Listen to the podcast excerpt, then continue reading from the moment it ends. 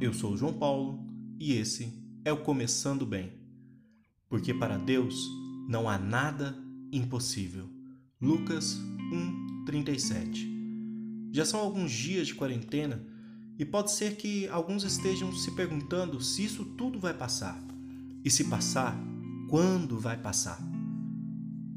Se perguntando ainda quais serão as consequências dessa loucura toda que nós estamos vivendo. E a preocupação pode estar diminuindo as esperanças em seu coração. Isso é perfeitamente possível, perfeitamente humano, mas não é o fim.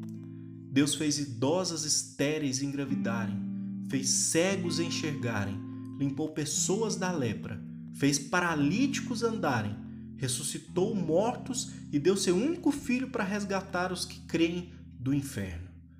Não perca as esperanças, continue orando, o Senhor certamente nos ouvirá e nos responderá.